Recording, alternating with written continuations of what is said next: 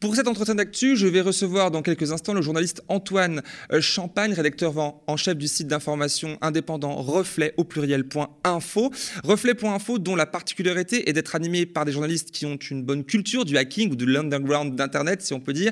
Vous allez voir. Antoine Champagne va nous parler d'une grande enquête de Reflet.info sur les, grandes et grands et petits secrets du groupe Altis, la société de Patrick Drahi, qui contrôle entre autres les chaînes d'info BFM TV et i24 News ainsi que le groupe de télécommunications SFR. Une enquête qui a fait le buzz avant même sa parution grâce à une sorte de hacking du plateau de SFR de Jacques euh, Duplessis, un autre journaliste de Reflet.info, un moment d'anthologie dont on regarde à nouveau un extrait pour le plaisir juste, terminer, juste terminer en donnant une info exclusive. Euh, il y a le site reflet.info avec qui je travaille qui sort demain une, euh, un premier volet d'enquête sur Altis et Patrick Drahi. Alors, pardon, ce n'est pas du tout l'objet de, cette émission. Merci d'être venu pour Affaires vous suivantes. Vous restez euh, avec nous. dans un instant, on passe aux invités de la semaine. Et j'ai fait un joli lapsus en disant plateau de SFR plutôt que On s'y retrouve difficilement, on va voir ça ensemble. Euh, alors, on m'a rejoint entre-temps euh, sur le plateau euh, Antoine Champagne. Bonjour Antoine. Bonjour. Ça va bien? Très bien, merci. Parfait. Alors finalement, votre riche enquête sur le groupe Altiste, qui, on le rappelle, contrôle BFM, ITI, 24 News et SFR, est sortie après euh, ce buzz hilarant. Et au départ de votre travail, il y a eu euh, ce groupe Hive, un groupe de pirates informatiques qui a su se saisir en ligne, bien sûr, de milliers de documents appartenant à Altis pour les rendre publics. Est-ce que vous pouvez nous raconter un peu comment ça s'est passé? Bon, c'est euh, quelque chose qui est franchement très classique. Il y a tous les jours des dizaines, parfois, enfin voilà, parfois plusieurs dizaines d'entreprises qui sont victimes de ces nouveaux groupes en fait de pirates informatiques. C'est vraiment des pirates, ce sont des gens qui sont sans foi ni loi, euh, qui n'ont aucune éthique, aucune morale et euh, en qui on peut avoir aucune confiance. Ce sont des gens qui vont envoyer un espèce de colis piégé euh, à l'entreprise. une fois que ce colis piégé arrive sur le réseau de l'entreprise, il va se passer un certain nombre de choses. Euh, première chose, euh, les données qui sont accessibles sur cet ordinateur et sur d'autres ordinateurs, s'ils sont connectés, si c'est possible d'avancer, en fait, pas, pas dans l'entreprise, ces données vont être extraites et renvoyées au groupe de pirates. Ensuite, euh, les données qui sont dans l'entreprise vont être chiffrées et deviennent inaccessibles l'entreprise. Alors si c'est une grosse entreprise avec des grosses procédures informatiques... Elles sont bloquées finalement, non enfin... Elles sont bloquées, mais euh, souvent elles ont euh, des, backups en fait et elles vont euh, remonter leur, système informatique sur la base des backups qui ont été faits. Si c'est une toute petite entreprise ou une petite entreprise, ça peut être beaucoup plus grave et ça peut même finir en faillite parce que évidemment ben, il n'y a, a, plus d'accès. Alors que font ça arrive ça, les petites entreprises attaquées ou c'est plutôt les ah. gros groupes généralement Non, non, non, euh, ça arrive, euh, ça arrive très fréquemment des toutes petites entreprises ou euh, des, des, des, choses qui, enfin voilà, aux États-Unis régulièrement sont des écoles par exemple, voilà, des, écoles avec des enfants, enfin des trucs qui sont des cibles. On, sent bien que les gens qui sont derrière sont vraiment sans foi ni loi, donc hein, voilà. Il y a plein de groupes de, de, ransomware. Il y en a un qui s'appelle Hive et qui est donc, et qui est ah, donc à l'origine de ce, de ce ce piratage. Euh, ils, ont euh, ils ont, ils ont, en fait pour méthode d'abord d'extraire les, données, ensuite de les chiffrer. Une fois que c'est chiffré, de demander une rançon pour déchiffrer les données. Si évidemment euh, les gens payent la rançon, ils vont obtenir un outil pour déchiffrer les données. C'est pas sûr que ça marche. La confiance n'étant pas leur fort, apparemment, comme vous dites. Parfois ça marche pas, parfois ça marche. finalement. Enfin, voilà, et, puis, et puis surtout, une fois que vous avez payé, il n'est pas impossible que le groupe en question publie les données qui ont été euh, au préalable euh, extraites, et à ce moment-là, ils vont vous demander une deuxième rançon euh, pour arrêter de publier ces, données. Et, si vous payez, il n'est pas impossible qu'ils continuent à les diffuser parce qu'on ne peut absolument pas leur faire confiance. Alors justement, c'est intéressant parce que c'est une question que je, comptais, je, comptais vous poser sur la fin, mais là vous dites que ce sont des personnes sans foi ni loi, qui n'ont pas de, de, morale ou d'objectif autre que l'argent. mais si ces personnes publient finalement ces données après avoir reçu, admettons, l'argent qu'ils demandaient, est-ce qu'on peut imaginer que ces groupes pirates sont pas composés quand même de gens qui ont bah, finalement un autre objectif que celui de l'argent, uniquement l'argent? Non, franchement, non? ils n'ont aucun autre objectif que celui de gagner de l'argent. Euh, il n'est pas impossible non plus que les données, après que vous ayez payé la première rançon, puis la deuxième, etc., il n'est pas impossible que les données soient revendues, euh, soit à la concurrence, soit à des gens qui, euh, voilà, qui vont les acheter sur le darknet, n'importe quoi. donc, franchement, rentabiliser un maximum. Rentabiliser au, maximum. Il y a un truc quand même qu'on remarque, c'est que sur à peu près l'ensemble des sociétés victimes, il n'y a quasiment jamais une société russe. Alors, selon vous. Il y a un sens hein, à ça. Bien sûr, bien, j'imagine qu'il y a un sens, j'imagine en, revenir à cela, mais euh, selon vous, ces documents-là, euh, qui ont été publiés par le groupe de pirates, euh, nous donnent une, une idée de la fameuse euh, abondance dont parlait le président français il y a quelque temps, qui serait finie pour la plupart des personnes, pour tout le monde finalement, euh, par souci écologique, dont la plupart des Français n'ont pas connu le début, hein, pour, euh, pour commencer, et qu'elle ne semble d'ailleurs pas se finir pour les ultra riches. Les documents qu'on vient de pouvoir consulter décrivent le train de vie princier des membres du Family Office d'Altis, Family Office entre guillemets. Qu'est-ce que c'est? Première question, ce Family Office. Et plus largement, qu'est-ce que ce train de vie euh, qu'on pourrait juger d'indécent raconte de Patrick Drahi. Alors, euh, on a fait un édito pour ça. Euh, pas, la question n'est pas celle de euh, Patrick Drahi. Euh, la question est celle d'un groupe de personnes qui sont des milliardaires au sens vraiment, c'est le, top de, de, la chaîne, de la chaîne en fait. Ce sont les gens qui sont tout en haut de la chaîne et qui engrangent des, des, sommes qui sont franchement colossales.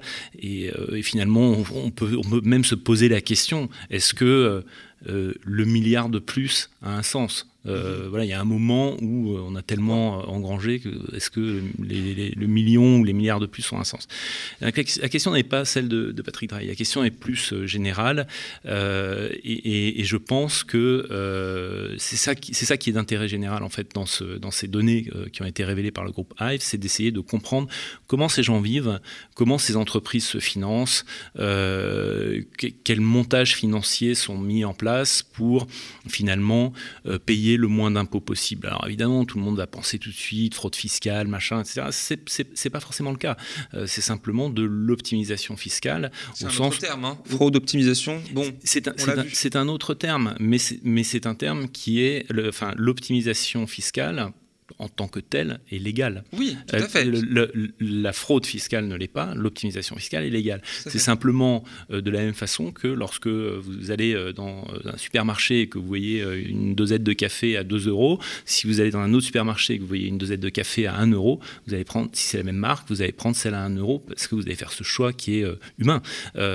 Mettez-vous à la place de ces ultra millionnaires, ces milliardaires, appelez comme vous voulez. ça, va être, ça va être compliqué, vous verrez après dans le détail. Euh, parce qu'on est incapable de, concevoir en fait. quel est leur, niveau de vie, on ne, peut, on ne peut pas le concevoir ça en fait, euh, sauf à, avoir des informations comme celles qui ont été dévoilées. Alors qu'est-ce que ça raconte puisque ce n'est pas de alors je citais Patrick Drahi parce qu'on le connaît, on sait qui c'est mais de ces personnes là. oui, bien sûr. Qu'est-ce que ça raconte Nous ça nous a particulièrement intéressé. Euh, premier premier point parce que euh, évidemment euh, voir comment comment ça fonctionne et puis deuxième point parce que il y avait eu un débat médiatique en fait pendant tout l'été qui avait été arrêtons de prendre des jets privés pour faire deux heures de, de, vol les, les, grands patrons ou 10 minutes ouais, 10 minutes, mais souvent, alors bon, ah, bref. Euh, mais il y a eu, il y a eu. bon. Donc, euh, et, tout, ça, tout ça a-t-il un, sens au moment où il y a un réchauffement climatique? Deuxième chose, il y a effectivement le président qui arrive et qui dit euh, c'est la fin de l'abondance. Et du coup, là, on voit à quoi ressemble véritablement l'abondance. Et je vous assure que le pourcentage de la population qui qui est, bénéficie de cette abondance est infime. c'est vraiment quelque chose, autre chose. Voilà. Donc, qu'est-ce de privilège, vraiment, véritablement de privilège. Oui, alors après, euh, à partir du moment où euh, vous avez euh, des revenus de ces montants-là, enfin, colossaux à ce point, c'est assez logique finalement de les dépenser de manière colossale. C'est-à-dire que vous n'avez plus les mêmes limites. très clairement, voilà. Bon, ce qui est intéressant dans ce, dans, dans ce lot de documents, c'est effectivement que une, une, partie de, de ce, ce qu'on appelle un leak, en fait, de ce, cette fuite de données, concerne les family office mhm. de la famille Drahi. Alors qu'est-ce que c'est? Ce sont ces gens qui sont euh, milliardaires. Au bout d'un moment, ça devient compliqué de gérer une telle fortune, donc ils créent une entreprise euh, qui, qui va s'occuper de gérer leurs investissements. Euh, et donc cette entreprise-là va créer d'autres entreprises qui vont elles-mêmes investir dans l'immobilier, dans des, avions, dans des yachts. Pour entretenir la fortune et, la faire fructifier, vous dites C'est ça que Alors vous ça peut être ça, ça peut être investir pour faire fructifier les montants reçus on ne sait pas, en dividendes, en actions, vous vendez euh, des actions. Patrick Drahi est propriétaire d'Altis, c'était des actions sont à lui, donc il peut très bien en vendre. Euh, Elon Musk a fait ça, euh, ils peuvent vendre une partie de leurs actions, ils vont tout de suite engranger un milliard, deux milliards. Bon, qu'est-ce qu'on en fait?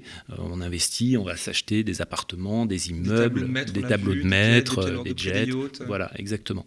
et donc c'est le, le plaisir finalement un autre type de plaisir Parce qu'on échange à comprendre. Vous m'avez dit, mettons-nous à leur place pour comprendre leur réalité. J'essaie de euh, comprendre. oui et non, parce que vous avez. Euh, on, revient, euh, on revient à la question que je posais tout à l'heure. mais ça, c'est une question philosophique. C'est un débat qu'on peut avoir. Mhm. si vous achetez, mettons, 200 appartements de 1000 mètres carrés, est-ce que le 201e a un sens? Vous, n'allez pas utiliser tous ces, tous ces appartements. Vous ne pouvez pas les utiliser matériellement. Il faudrait un jour là, un jour là, un jour là. si si vous avez euh, deux yachts et euh, cinq avions, euh, est-ce que ça a, un sens? Bon, quand vous achetez des, toiles de maître, à partir de combien de toiles de maître vous ne pouvez plus les accrocher même dans vos grands appartements parce qu'il n'y a plus de place. vous voyez ce que je veux dire? C'est très intéressant aussi de regarder comment fonctionne Patrick Drahi par rapport à d'autres milliardaires. Par exemple, d'autres milliardaires français vont investir dans de l'art, créer des fondations et afficher, donner à, Voilà, donner à voir les œuvres qui ont été achetées euh, pour le public. Euh, là, dans ce cas particulier, Patrick Drahi, euh, c'est pas du tout comme ça. C'est euh, le, Family Office via d'autres sociétés, voilà, va acheter les œuvres d'art et les œuvres d'art vont rester enfermées dans des maisons, des appartements, enfin qu'il possède. Et d'ailleurs, ça pose une question de public-privé puisque ces fuites permettent bah, d'en savoir plus, de mieux connaître mais en partie euh, la structure du groupe tentaculaire euh, éclatée dans plusieurs pays, puisqu'on rappelle que c'est des paradis fiscaux, notamment hein, la, Suisse, où d'ailleurs Patrick Drahi vit, euh, mais aussi Luxembourg, etc. Mais vous, vous considérez que ces données sont d'intérêt général, vous l'avez prononcé il y a quelques instants, d'intérêt public, là où on imagine très bien la famille Drahi considérer l'inverse, que ces données sont d'ordre privé, ça pose un problème. Bien sûr, chacun, chacun son opinion. chacun son opinion. Pourquoi vous les considérez d'ordre public et d'intérêt général D'intérêt général, parce que ça donne à voir, justement ce qu'on disait, ça donne à voir comment euh, cette partie de la population vit, ce qui est quelque chose qui est euh, euh, pas possible sans avoir. on a beaucoup parlé, par exemple, je vais vous donner un exemple précis. On a, on a beaucoup parlé des, des super yachts. Les, voilà, les milliardaires utilisent des, des, des, des yachts énormes. voilà.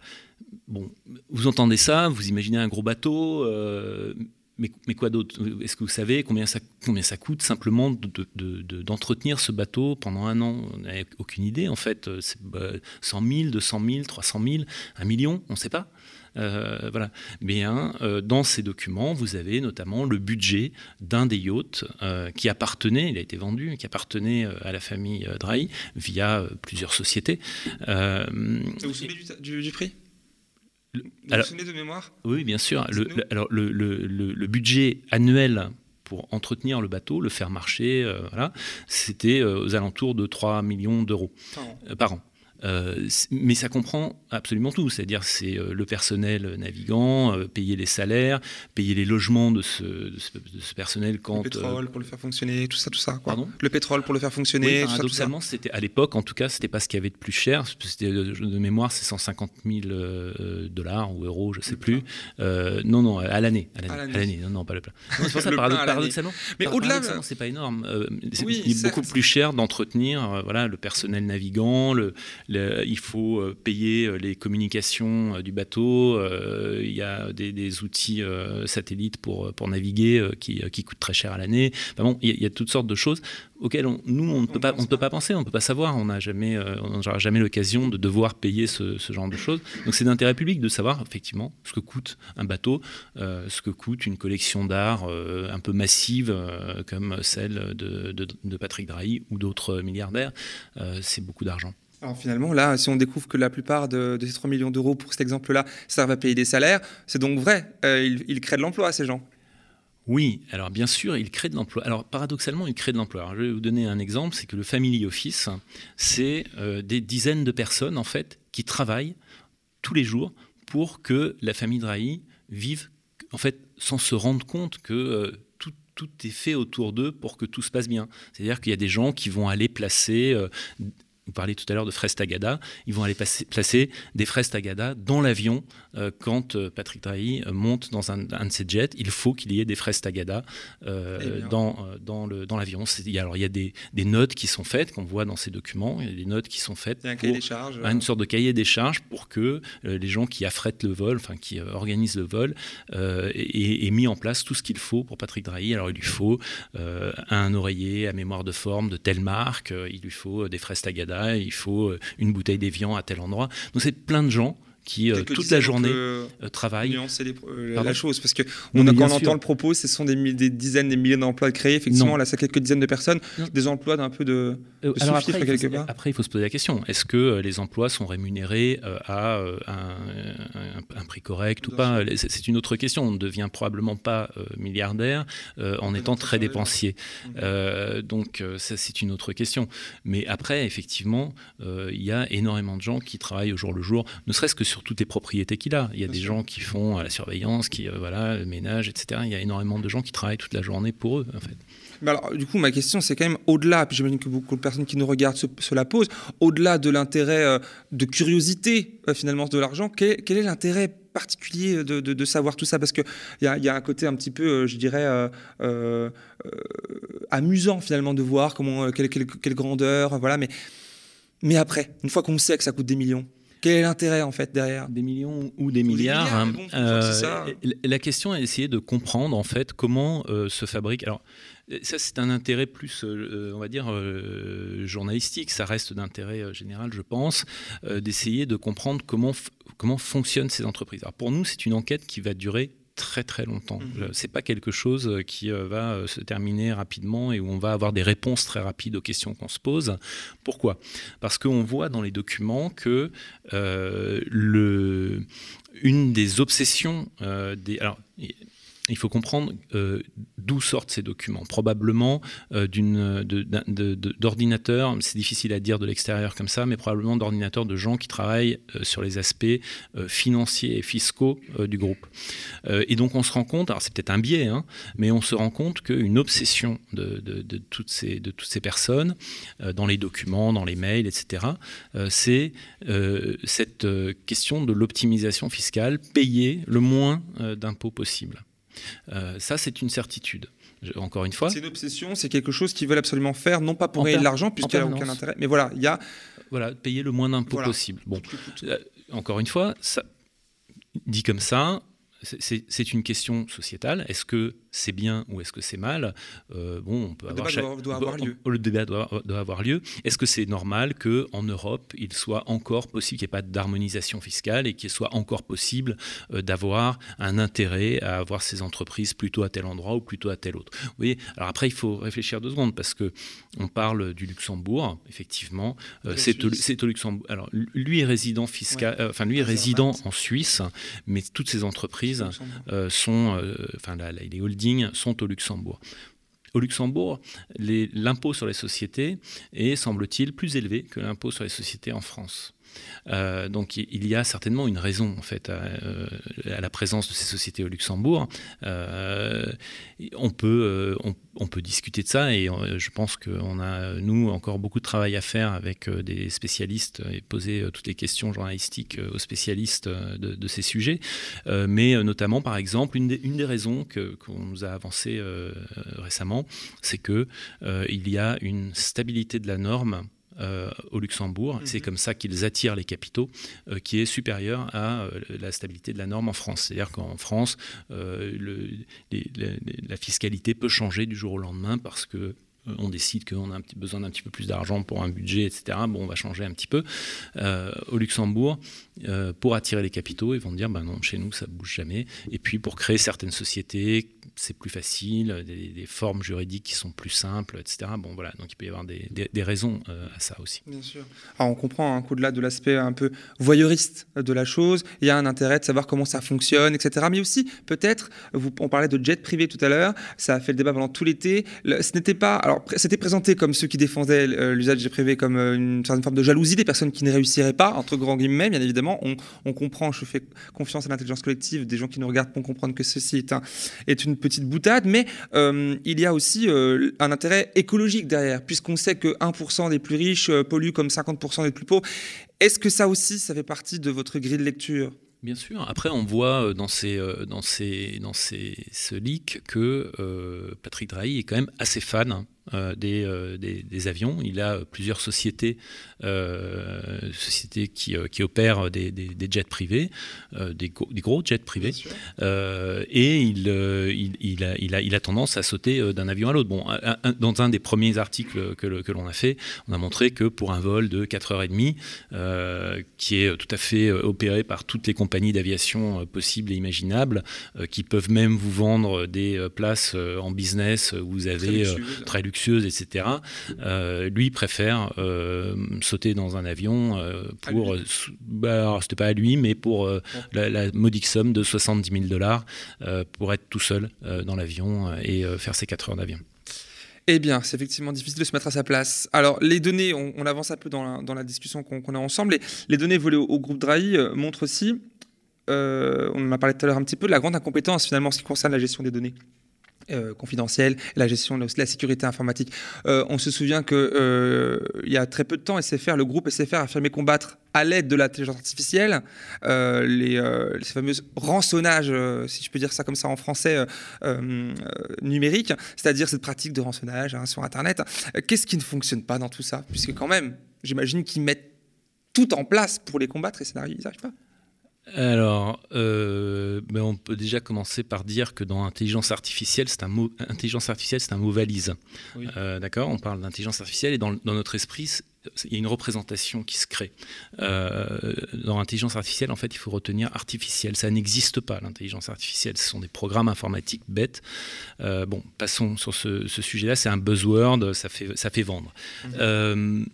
Au-delà de ça, euh, la sécurité informatique à 100%, ça n'existe pas, euh, même pour les meilleurs. Et euh, du coup, eh bien, SFR peut annoncer toutes sortes de produits qui permettent de lutter contre. Alors, bien sûr, ça aide, mais ça ne permet pas de, sécuriser en fait ce qu'il y a entre le clavier et la chaise, c'est-à-dire l'humain qui va cliquer sur la mauvaise pièce jointe, qui va faire la mauvaise manipulation. Et donc, franchement, ça peut arriver à tout le monde. D'accord, on comprend un peu mieux. Alors, ce groupe-là, ce groupe Hive, euh, ces fameux pirates en ligne euh, qui n'ont rendu aujourd'hui et public que 25% des documents qu'ils ont euh, volés. Euh, les données euh, d'Altis France, par exemple, ont été, rendues publiques grâce, grâce à cause d'eux. On ne sait pas comment prendre la chose, puisque ça nous intéresse finalement. Nous aussi, ça remplit, alors qu'ils ne sont pas forcément motivés par de bonnes raisons. Ça, ça nous permet à nous d'entrevoir de, de, et d'essayer de comprendre leur mode de vie. Doit-on s'attendre à, de prochaines nouvelles révélations, puisqu'ils en sont qu'à 25% Ou alors alors c'est pas certain parce que ils peuvent très bien annoncer, quand je vous disais tout à l'heure que ce sont des gens sans foi ni loi, ils peuvent très bien annoncer qu'ils n'ont publié que 25%, et en fait ils ont publié 100%, on n'en sait rien. Euh, l'autre chose qui peut se passer, c'est que euh, le groupe Altis peut décider de payer une rançon euh, et de demander le retrait de, de, ces documents. C'est pas impossible aussi, ça peut arriver. Bien sûr, bien sûr. C'est vrai que s'ils sont sans foi ni loi, c'est difficile d'imaginer euh, leurs prochaines actions.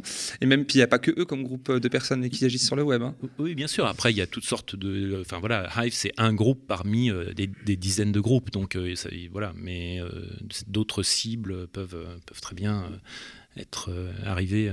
Bien sûr, et ça arrivera. Alors, puisque... ceci dit, une chose est sûre, c'est que depuis que je suis ces, ces espèces de euh, de, de, de, voilà, de, leaks, enfin de, publication de données volées euh, dans, des entreprises, euh, je crois que je n'ai jamais vu quelque chose d'aussi inquiétant pour l'entreprise. C'est-à-dire que très clairement, je, serai, je, serai Patrick Drahi, c'est pas mon cas, hein, mais je serai Patrick Drahi le 25 août quand cette publication est faite. Euh, j'enferme dans une pièce un certain nombre de personnes et je fais une liste des choses à faire et je dis personne ne sort de cette pièce avant que ce soit fini euh, et ça commence par le changement de tous les mots de passe de tous les employés dans tous les coins de l'entreprise, absolument la totalité. Euh, et parce que quand même c'est tentaculaire, peut-être que finalement c'est aussi ça. Mais c'est nécessaire parce que ce que je veux dire par là, c'est que, euh, alors probablement ça n'arrivera pas, mais euh, vous imaginez bien que quand quelque chose comme ça est publié sur, sur Internet, il n'y a pas que les journalistes qui s'intéressent à ça. Donc vous pouvez avoir la concurrence, vous pouvez avoir des services de renseignement, vous pouvez avoir toutes sortes de choses qui se mettent en, branle. vous mettez euh, dans, vous, enfin voilà, vous mettez 15 euh, personnes qui sont rodées, euh, ce genre de, choses, vous leur demandez d'établir un ou deux scénarios crédibles pour mettre, enfin pour mettre à bas en fait l'entreprise, faire tomber l'entreprise. Avec, les, avec les documents, il y a largement les leviers pour le faire. donc moi, je serai le patron de cette entreprise, je serai franchement inquiet et euh, je prendrai des décisions drastiques. J'imagine qu'ils sont d'abord inquiets pour ça, avant même leur, euh, leur vie privée, même si ça peut être euh, parfois équivalent. Alors, cette affaire du piratage de données d'Altis et le contenu de documents piratés n'a pas fait les gros titres de la presse classique en France. rapidement, vous le regrettez? Comment vous l'expliquez? Franchement, euh, je ne me l'explique pas parce que, euh, ayant vu euh, le contenu de ces documents, ayant vu la gravité de, ce piratage, je, le redis, c'est hors norme, mhm. c'est vraiment hors norme.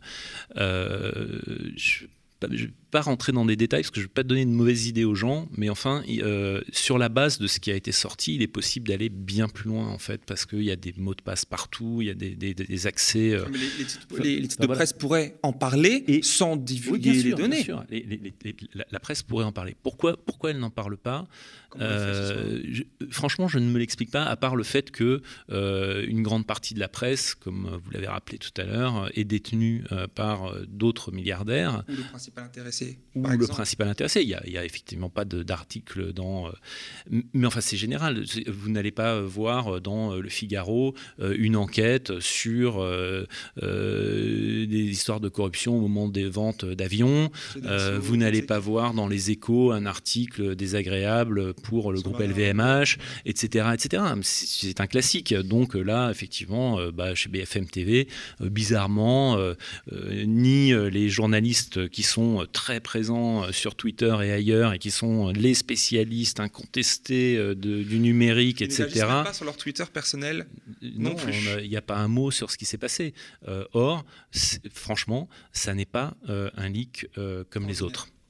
On l'aura compris. Alors, l'occasion pour moi de rappeler que le média avait aussi, et puis vous, vous la fois c'est aussi à vous, révélé en juillet 2019 les pratiques d'évasion fiscale opérées par BFM TV euh, chaîne du groupe Altis, comme on l'a dit, sans aucune réaction, là non plus ou presque, des autres médias, et surtout sans aucune suite judiciaire qu'on pourrait imaginer. On vous met le lien de l'article en barre de description. Alors, on se dirige doucement vers la fin, enfin même précisément vers la fin de notre entretien, hein, Antoine. Est-ce que vous pouvez, euh, pour cette dernière question, présenter un peu plus en détail euh, et rapidement reflet au pluriel.info à nos téléspectateurs, téléspectatrices, et quel est votre modèle, comment vous fonctionnez, vos spécificités et aussi comment vous soutenir? Alors, bah, c'est un journal qui est né en 2010, euh, qui a euh, publié un certain nombre de. Voilà, notre. Notre spécificité, euh, c'est euh, de faire des enquêtes, de révéler euh, des, des, des, choses voilà, qui sont, qui, sont cachées, qui se passent sous les radars. On a beaucoup parlé de systèmes de avant les révélations Snowden, on a beaucoup parlé de systèmes de surveillance à l'échelle de pays entiers vendus par la France à Kadhafi ou ailleurs, au Maroc, enfin, et, et de faire du commentaire, en fait, de, de, de l'analyse. Donc c'est de l'analyse et des enquêtes. Euh, c'est un journal qui est né d'une discussion entre moi, journaliste, et euh, un ami qui est euh, expert en sécurité informatique, hein, qui fait son métier, c'est de faire des tests d'intrusion, et on s'est rendu compte qu'on avait des méthodes d'enquête finalement souvent qui se rejoignaient et qui pouvaient surtout se compléter sans entrer du tout dans l'histoire de piratage. Hein. Là, on n'a rien piraté sur l'histoire de, Patrick Drahi. C'est juste, on, a su où aller chercher à quel, à quel moment euh, ces informations qui ont été publiées par Hive et qui peut-être pour une grande partie de la presse passent sous le radar parce qu'ils ne savent pas que, tout ça existe ou chercher. Euh, voilà.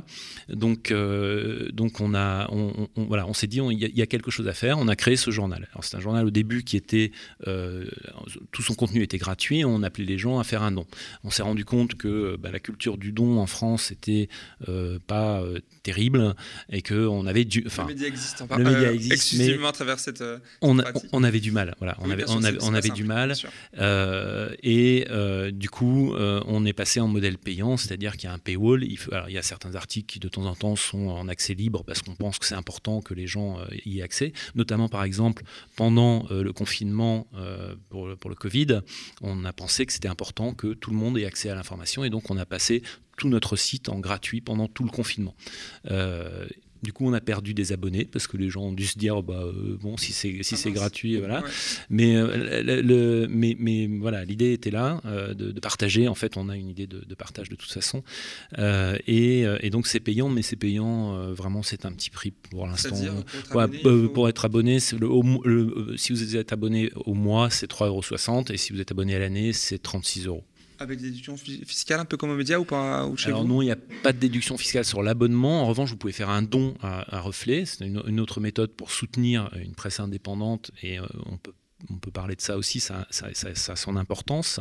Euh, euh, vous pouvez faire un don qui, lui, est défiscalisé, c'est présent sur J'aime l'info.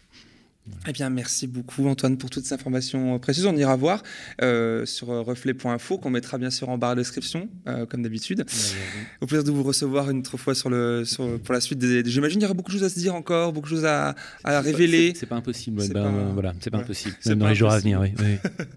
Et c'est déjà du coup la fin de cet épisode, de second épisode de Toujours debout. J'espère que vous avez pris autant de plaisir à suivre l'émission que j'ai eu à euh, l'animer et à la préparer. Remercions aussi toute l'équipe et la rédaction du média qui travaille sur cette émission, sur les autres, que, que ce soit la réalisation, à la programmation, à la technique. Vous voyez qu'un visage, que quelques visages à l'écran, mais c'est avant tout une aventure et un véritable travail d'équipe qui forme le média. Enfin, merci à vous, chers abonnés, chers sociétaires du média qui permettait l'existence de nos programmes, tout simplement en les finançant. On en parle, nous aussi, c'est la même chose. Chaque mois, via vos dons libres et vos abonnements, je vous encourage, puisque je vous ai là face à moi, euh, si vous vous tenez à cette chaîne euh, et à fait que ça, soit euh, sur la durée, que ça se perdure, si vous avez aussi un attachement particulier l'importance à défendre des médias et une presse véritablement libre, eh bien, de devenir abonné payant des 5 euros par mois ou avec un don, bien évidemment, sans engagement à faire sur lemediatv.fr soutien. Bonne soirée à vous et à bientôt.